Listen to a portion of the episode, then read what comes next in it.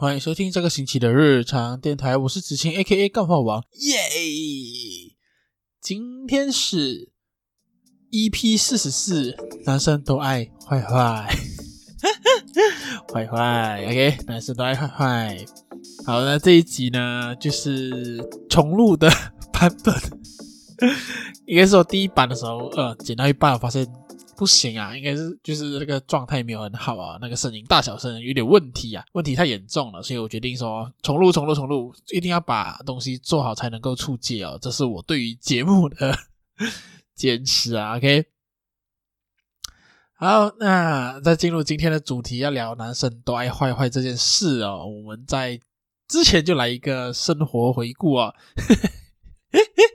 因为这时候我回顾要讲两轮，讲两次，所以我应该基本上不会太吃。好，那想和大家分享，就是上一集的时候我就有聊到说我在隔离嘛，对，就是因为我住处的室友，呃，不能说室友啦，应该说屋友，他就是确诊了啊、新冠肺炎，OK，武汉肺炎，OK。我就在家隔离哦，毕竟我算是密集接触者嘛，我就跟他住同一屋檐下，然后同时我们也有很多那些呃共同的地方啊，common area 是我们很常去用的，好像厨房啊、洗衣服啊，尤其是门口大门是每个人都摸过了，所以这个东西很难讲。那我就隔离了大概五天呢、我原本以为我隔离生活会非常的可能很多问题嘛。那最最后其实也还好诶，我觉得隔离生活就跟我平时在家的生活是一样的哦，因为我现在其实也不用去公司上班，只要在家做东西就好了嘛。那我觉得诶，好像真的是没有差，唯一不变的就是吃食物需要去叫外送啦。那外送其实也不便宜哦，现在其实讲真的，外送每个东西的价格啊，至少都要十五块起跳。那你为了得到那个折扣码，你要用到二十五块以上才扣，所以。就是我通常都是一一次过交两餐啊，就是午餐跟晚餐，就算是省了一些运费吧。可是我觉得也没有省多少，但我又觉得最近物价都在起嘛，就好像呃食物啊、呃水啊什么都都都在起价这样子，所以发现其实大排档的价格哦，都慢慢的要升到将近十块钱为一个基准，就好像如果以前的话，你五块钱可以吃到。一个肉一个菜一个蛋的早饭这样子，慢慢的到六块七块，现在好像差不多要八块九块了吧？对，所以又发现说，好像其实餐厅跟大排档的那个那个价格上的差异哦，其实慢慢的好像越来越少，就是变成了好像呃可能差不多一样贵。那我可以知道说，连锁餐厅它可以。不起价，就是在万物都起价的时候，它不起价，是因为它其实也不是靠卖食物为盈利的吧？它可能就是呃加盟店呃赚钱啊，然后食物只是它提供的一个服务这样子。那小摊贩、大排档，他们就是为了赚食物的钱才能够盈利。当成本提高的时候，他们为了保持盈利，就只能提高食物成本。我觉得这个没办法啦，反正就是你会发现说，好像那个价格差异越来越接近了。但其实我今天要聊疫情跟隔离这件事情。也不是要聊价钱啊，OK，其实就是我发现说自己有一个奇怪的矛盾的点，因为最近其实马来西亚的政府嘛，就是关于疫情的防疫措施，其实有越来越宽松的趋势。其实应该是说他想要往地方流行性病的这个。方向前进，所以就变成了，其实大家在 SOP 上比较宽松，然后也希望大家就是可以跟病毒共存呐。就算最近的病例啊都快要飙到一天三万宗都好，都还是会持续开放和松绑啊。那我觉得自己有一个很奇怪的矛盾点是在于，我平时是一个非常捍卫和相信科学和卫生部的 SOP 的人哦。可是当我这一次就是那个屋有确诊了过后呢，我发现我自己其实。并不相信了，对，这这个东西就是很奇怪的点，就在于平时我可以很理直气壮跟我家人说，跟我的朋友说啊，SOP 是这样子啊，所以我们就这样子跟啊，什么什么这样子啊。可是到了事情发生在我身上的时候，我就会觉得说啊，我们是不是要说紧一点啊？啊，好像呃，我们自己隔离一下，然后那个对方什么之类的。因为其实这个事情是发生在呃那个乌友他在隔离的最后一天的时候，他应该应该是说他其实蛮。蛮要求，一直要求说他要出来洗衣服，因为他的衣服不够穿了。那我个人是蛮好奇的啦，就是你在房间隔离是每天要换衣服吗？啊，我是不太知道为什么需要做这件事情啦。可以把无所谓。那这个挣扎的点就在于，他说他已经好了，他说他已经好了，然后他就 self test 给我们看，这样子说他想要出来这样子。那我个人就是。就是给跟屋主说，哎，我觉得也许他去做一下 PCR 会比较好一点，毕竟我不知道说他的病毒含量是怎样嘛。因为那个资料显示是说，如果你的 CT 值少过三十，就代表你是具有传染性的，那你最好就是继续隔离。那如果说你是超过四十的话，就代代表说你病毒在你体内是没有反应的，它不会活动的。那我个人就是觉得说，哎，他去做一下会比较好一点哦。但是对方的意愿就是没有很高啊，他觉得说太贵了。所以他就决定说，哎，他就做 self test 啊。那第一次 self test 的时候是不行嘛，就是刚好还有一条浅浅的线，只要隔天过后就是，呃，只剩一条线就代表显示是哪个地方啦。虽然说大家都在吵说，哎，好像不不要相信那个 test kit 这样子，可是，呃，他都这样子做了，那好像也没道理说再去。阻止他这样子，所以所以他就出来了啊。虽然说我是很怕啦，OK，但我觉得说在这件事情上，我看到自己的一个矛盾的点，就是平时啊可以讲很大声说，哎，跟 SOP 跟 SOP，因为 SOP 确实是说你隔离最后一天的话，你只要 test 到你没有就可以出来了嘛，不管你是用 PCR 还是用自己的快筛这样子。可是事情发生在我身上的时候，我觉得不行。同时，我也可以理解说，为什么当有人确诊，或者说有人嗯、知道一些偏方的时候，他会很急着于分享给他朋友，或者说你确诊了过后，你很急着于听信一些呃偏方的消息啊，去治疗自己的病。因为就是你是当当事人了嘛，你急了，你希望这一切快点结束，你希望快点解决这个问题。可是你就没有想到说，诶，也许其实不用这样子呢。对，所以这个事情对我来讲算是一个其中一个比较特别的领悟跟矛盾点。我觉得可以可以再自己去思考，说平时自己在看待事情的的态度啊，是不是太过的焦急，或者说呃太急着要解决东西了这样子。生活部分另外一个想要分享的就是说，上个星期的情人节告白，那情人节告白其实成效蛮不错的。我也很感谢，或者或者说，呃，谢谢大家的喜欢啊，这个节目啦。因为毕竟，其实上一次的节目的形式，我觉得是比较完整的，有开头，有故事，有我的看法，还有音乐这样子。虽然说音乐挑上去也没有到很很屌啦，就是我想要播的。虽然说可能有一些版权疑虑，可是可以放它，我先放这些。呀，所以我其实蛮喜欢那一集节目的啦，然后整体感觉也很棒。比起去年我在做呃 podcast 版的情人节告白，我觉得进步了蛮多，个人觉得啦。这个活动之下呢，就是帮大家念出告白嘛，然后我也得到了一些 feedback 啦。那有些人就是真的拿这个告白去告白了，那有些就跟我说，诶，也许他们就是真的不太能在一起，就是大家都有各种的原因。那我觉得，我希望就是如果这些朋友有在听到这一集的话。希望你们就是呃，我我不能说就是我告白就会成功啊，当然这也是一个活动而已，呃，我也不能说我现在跟你安慰你就叫叫你呃不要伤心啊，就就是一件呃可以解决全部事情这样子，吧，我就觉得说呃感情嘛，告白失败、告白成功，这些都是我们无法预测的。我自己也很多告白失败的经历，甚至已经多到完全不知道已经是第几次了。最新这一次是第几次这样子呀？所以我觉得就是每次都是从错误中学习啦。告白也不一定是说，当然我们也会希望一定要有一个自己想要的结局。可是如果不是我们要的结局的话，我想，呃，那也是对于这一段感情很好的一个结束，对于这件事情的一个交代吧。可能就是好好整理自己，然后好好的生活。毕竟二零二二年也刚开始嘛。我相信当一切都是好的状况之下，好的状态之下。你的缘分就会到来，所以真的，我们一起好好生活，OK？OK？、那情人节部分呢？我有另外一个东西想和大家分享的，就是一个很有趣的、奇怪的心态。那本人就是交友广阔，哎，广阔，OK？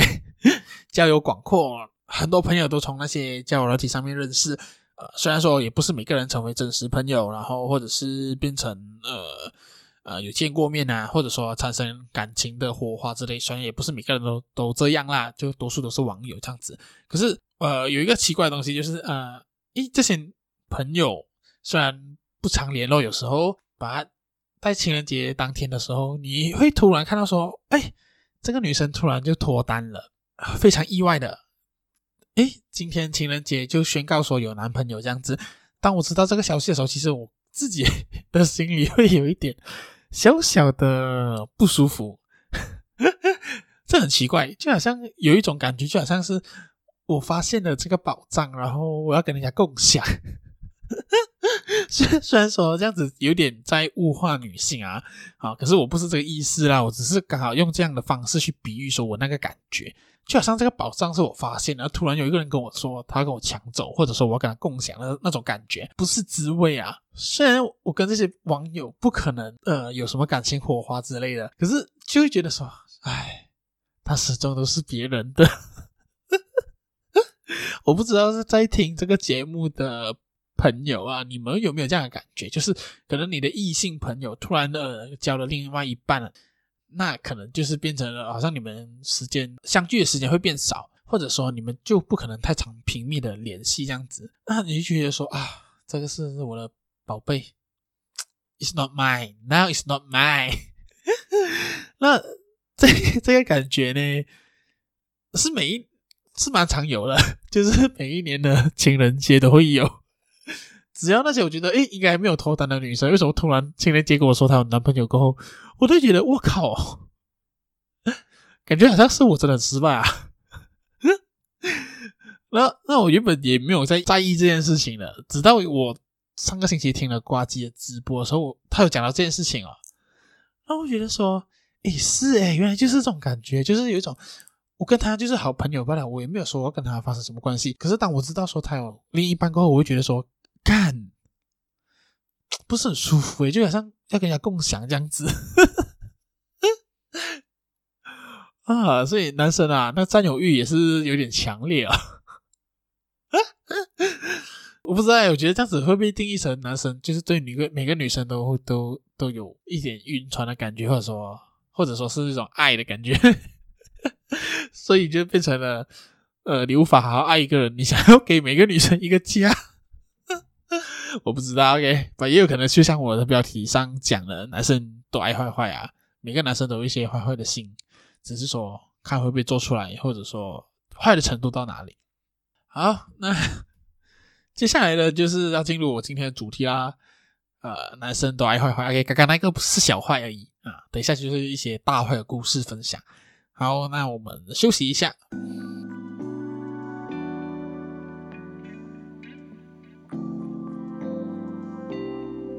好，欢迎回来，日常电台 EP 四十四，男生都爱坏坏哦。那今天呢，要讲什么坏坏的故事呢？就是其实是一个我看了的 Netflix 纪录片，叫做《Tinder 大骗徒》，它中文名字是这个啦，那英文名叫做 Tinder Swindler 嘛，我不知道怎样念了那个字，什么 Swindler Swindler OK。那为什么想要聊这个？我想要聊的是其中一个点啦，那也顺便推推广一下，或者说分享一下这部纪录片这样子。这个纪录片呢，它最主要就有算是有三位主角啦，一位男的，还有诶四位主角，一位男的，三位女的啊。那这位男生就叫做 Simon Levi，Levi Levi，看他妈的名字有够难念哎，华语翻译叫做西蒙列维耶夫。那这位 Simon 是以色列男子哦，那他自称呢自己是钻石王子哦。是俄罗斯以色列亿万富豪、钻石大亨列维夫，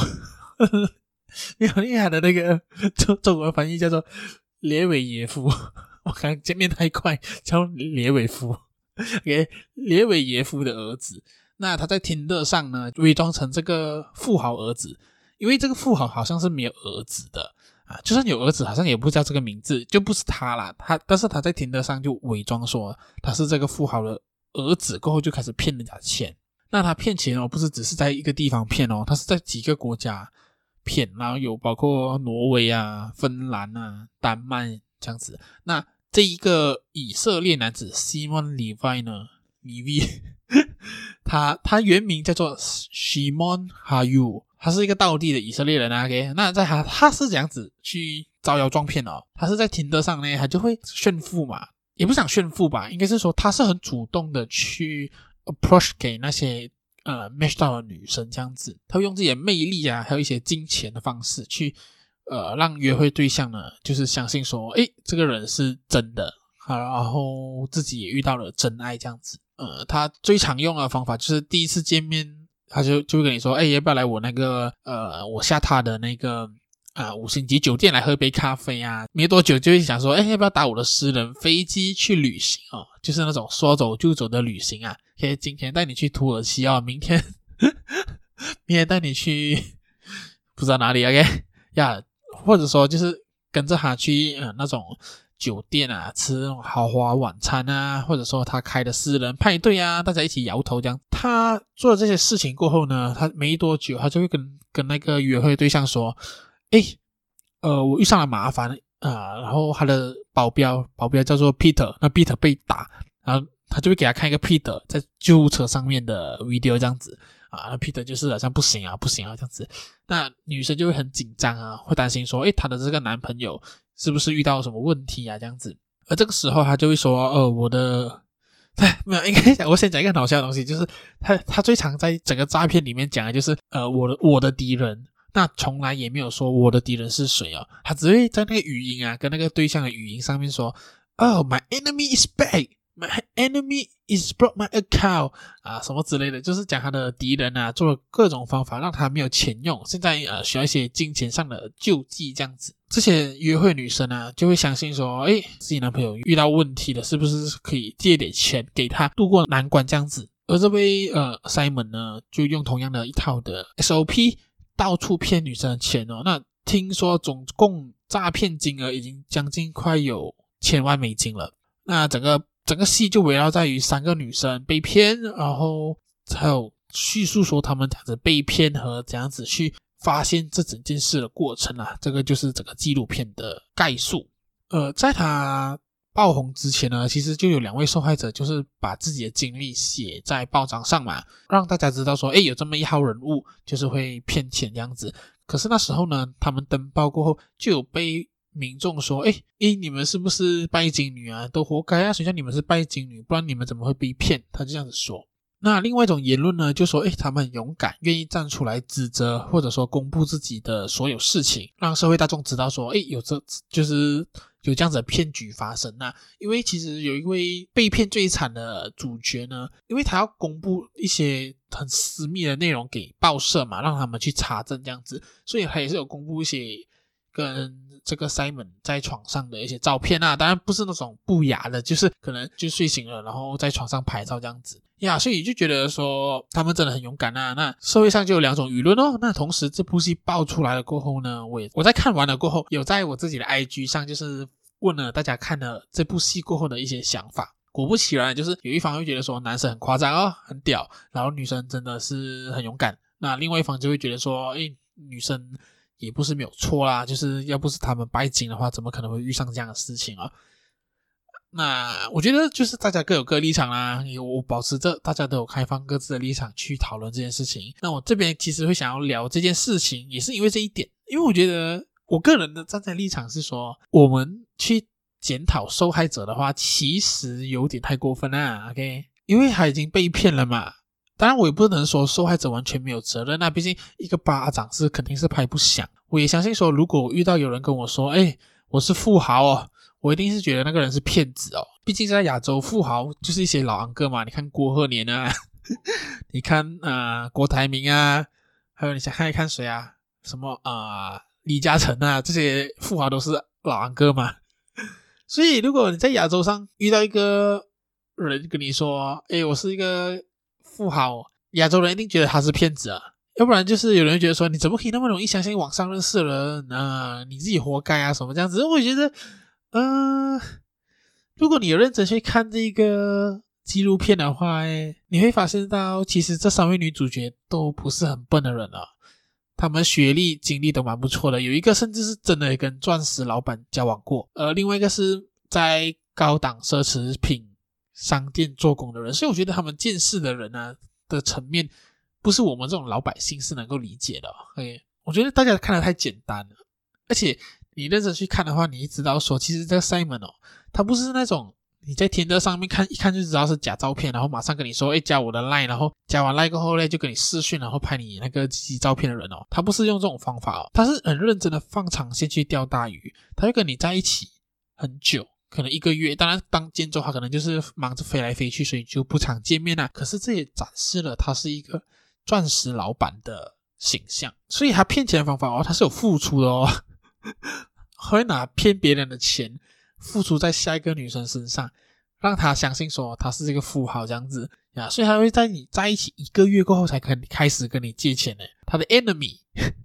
他 的他的。Enemy 在一个月后才会出现，而在这一个月之前呢，他是会让你相信说，呀，他是真的，这位 Simon 是真的是一个富豪的孩子，因为他是真的让你去体验了那些奢华生活啊，他不是传照片跟你说，诶，我现在在轰趴哦，诶，我现在在我的私人飞机上哦，他是真的带你去体验，你坐了那个飞机，你去了那个趴，你去了那个酒店吃东西，这一切经历都是真实的，而这些真实的经历。你怎么可以说它是假的呢？对吧？不可能，人家尝试了那么那么多东西过后，还会觉得说，哇，我怎么那么狗屎运？我应该没有那么狗屎运吧？会遇到一个富豪，是我体验完这些东西，我都会觉得说，shit man，真的是让我遇到这一轮这辈子不愁吃不愁穿喽。当然，这是我单方面的想法啊。后面这一段，那既然富豪诈骗离我们很远嘛，那我们就是讲靠近一点的，为什么？我们很常都会看到说男方是渣男，可是女生还要跟他在一起。这个我相信很多人，你如果你在网络上看到一些爆出来的事情啊，一些呃可能诈骗啊，或者说婚外情、外遇啊，什么都好，你看他的故事脉络的时候，你都会发现说，其实有些人不是做一次罢了哦，他可能是已经是惯犯了哦。可是为什么女性女生还是会原谅他？会觉会就是觉得说这个男生会改呢？我们能看到的都会是事情发生过后，女方或者说其中一方写出来的评论，写出来的故事。也许在这一段看起来很烂的感情里面，男方曾经也跟女方很好嘞，只是我们看不到嘛。我们看到都是片面的，我们都是看到说这个这个女生被背叛了过后，呃，分开，然后然后我们觉得说，哇靠，诶，他已经骗你三次了，你还要跟他在一起啊？你活该。很多人都会这样子讲，可是也许当中有些事情我们是真的是看不到，毕竟我们不是当事人嘛。如果说这部戏的话呢，我也是觉得说这部戏的剧组的剪辑跟访问能力也是真的很厉害的。可是我们要用两个小时看三个女生去分享她们的故事，然后马上断定说她们是拜金女的话，我真的是觉得太过分啦。OK。毕竟每件事情的发展都是需要花时间的，我们看到的也是只是一个片面啊，我们看到的也只是一个，你要讲的是娱乐剧嘛？我觉得可以啊，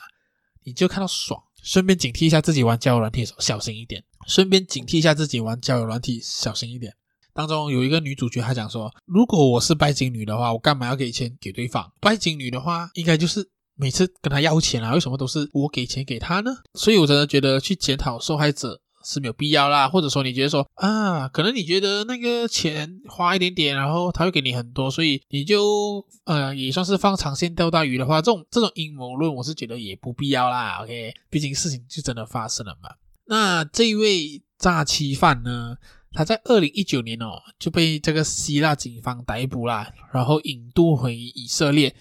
啊，最后就被判刑十五个月。可是他只做了五个月过后嘞，就。就放出来了，因为以色列的监狱就爆发疫情嘛，人太多了，就提早释放这样子啊。重点是他被抓不是因为他骗人家的钱哦，而是因为他伪造身份，用假 passport 过那个 custom。所以你要问说他诈欺这一个部分有没有犯罪呢？舆情上是犯罪，他骗那个女生借钱给他，可是他用的手法在法律上是动不到他的，因为这一切。都是女生愿意自愿的把钱给他，而不是在一个不知情的情况之下把钱给了对方。只是对方用的目的跟原本讲好的不一样，所以被骗的最惨的女生到现在还在还她被欠的钱。你毕竟是银行的钱嘛，然后也曾经进过精神病院去疗伤这样子。可是这位 Simon 呢，他现在更厉害啊！他在二零二零年的时候，他假扮成护士哦。跑去提前注射那个 COVID 的疫苗，然后还把自己的 video 拍去 IG。你看，他就是一个，我觉得他就真的很屌，因为他从小也就是靠诈骗来为生的啦。OK，而且他出狱了过后呢，也是拿着原本骗来的钱呢，就是过着他的奢华生活，而且重点是还交了新的女友，一个以色列模特啊。我是不知道说这个这个纪录片红了过后，她还有没有脸去跟她的这个男朋友在一起啊？我相信舆论应该是爆炸了。可是呢，这个 Simon 并没有这样子就结局哦，他已经被一个美国的前情色电影女演员兼制作公司 Gitoni 执行长 Gina Rodriguez，OK，随便那个一个叫 Gina 的一个色情演员，他就把他签下来进军好莱坞。他预计要帮他出一本书，主持恋爱的 podcast，他跟我成为同同行了。出演恋爱实境节目，而这个真人秀诶，主要是就是让那个女来宾来争夺这个 Simon 的爱，而同时他也会大方的分享说一些有趣的，大家在约会上啊，什么可以做，什么不能做。这也是这个东西一讲出来过后，大家就觉得荒谬到爆，因为这个根本就是个骗子诶，你他妈的，你竟然要要让一个骗子成为一个更红的明星？那我在看完这部戏啊，然后写完这个稿吧，应该是。我就跑去了 Simon 的那个 IG 上看，那当时他就有在 Story 上他说这一切都是假的，那些女生跟 Netflix 只是要诽谤我，我会告他们。然后他也说在四十八小时内会发布一个完整的 video 来告诉大家事情的原貌。那重点是这个 video 已经将近一个礼拜了，并没有发出来哦。但是我很好奇说，哎，他究竟会发出什么东西让我觉得很惊讶惊叹？那没有，到现在我还是没有收到。OK。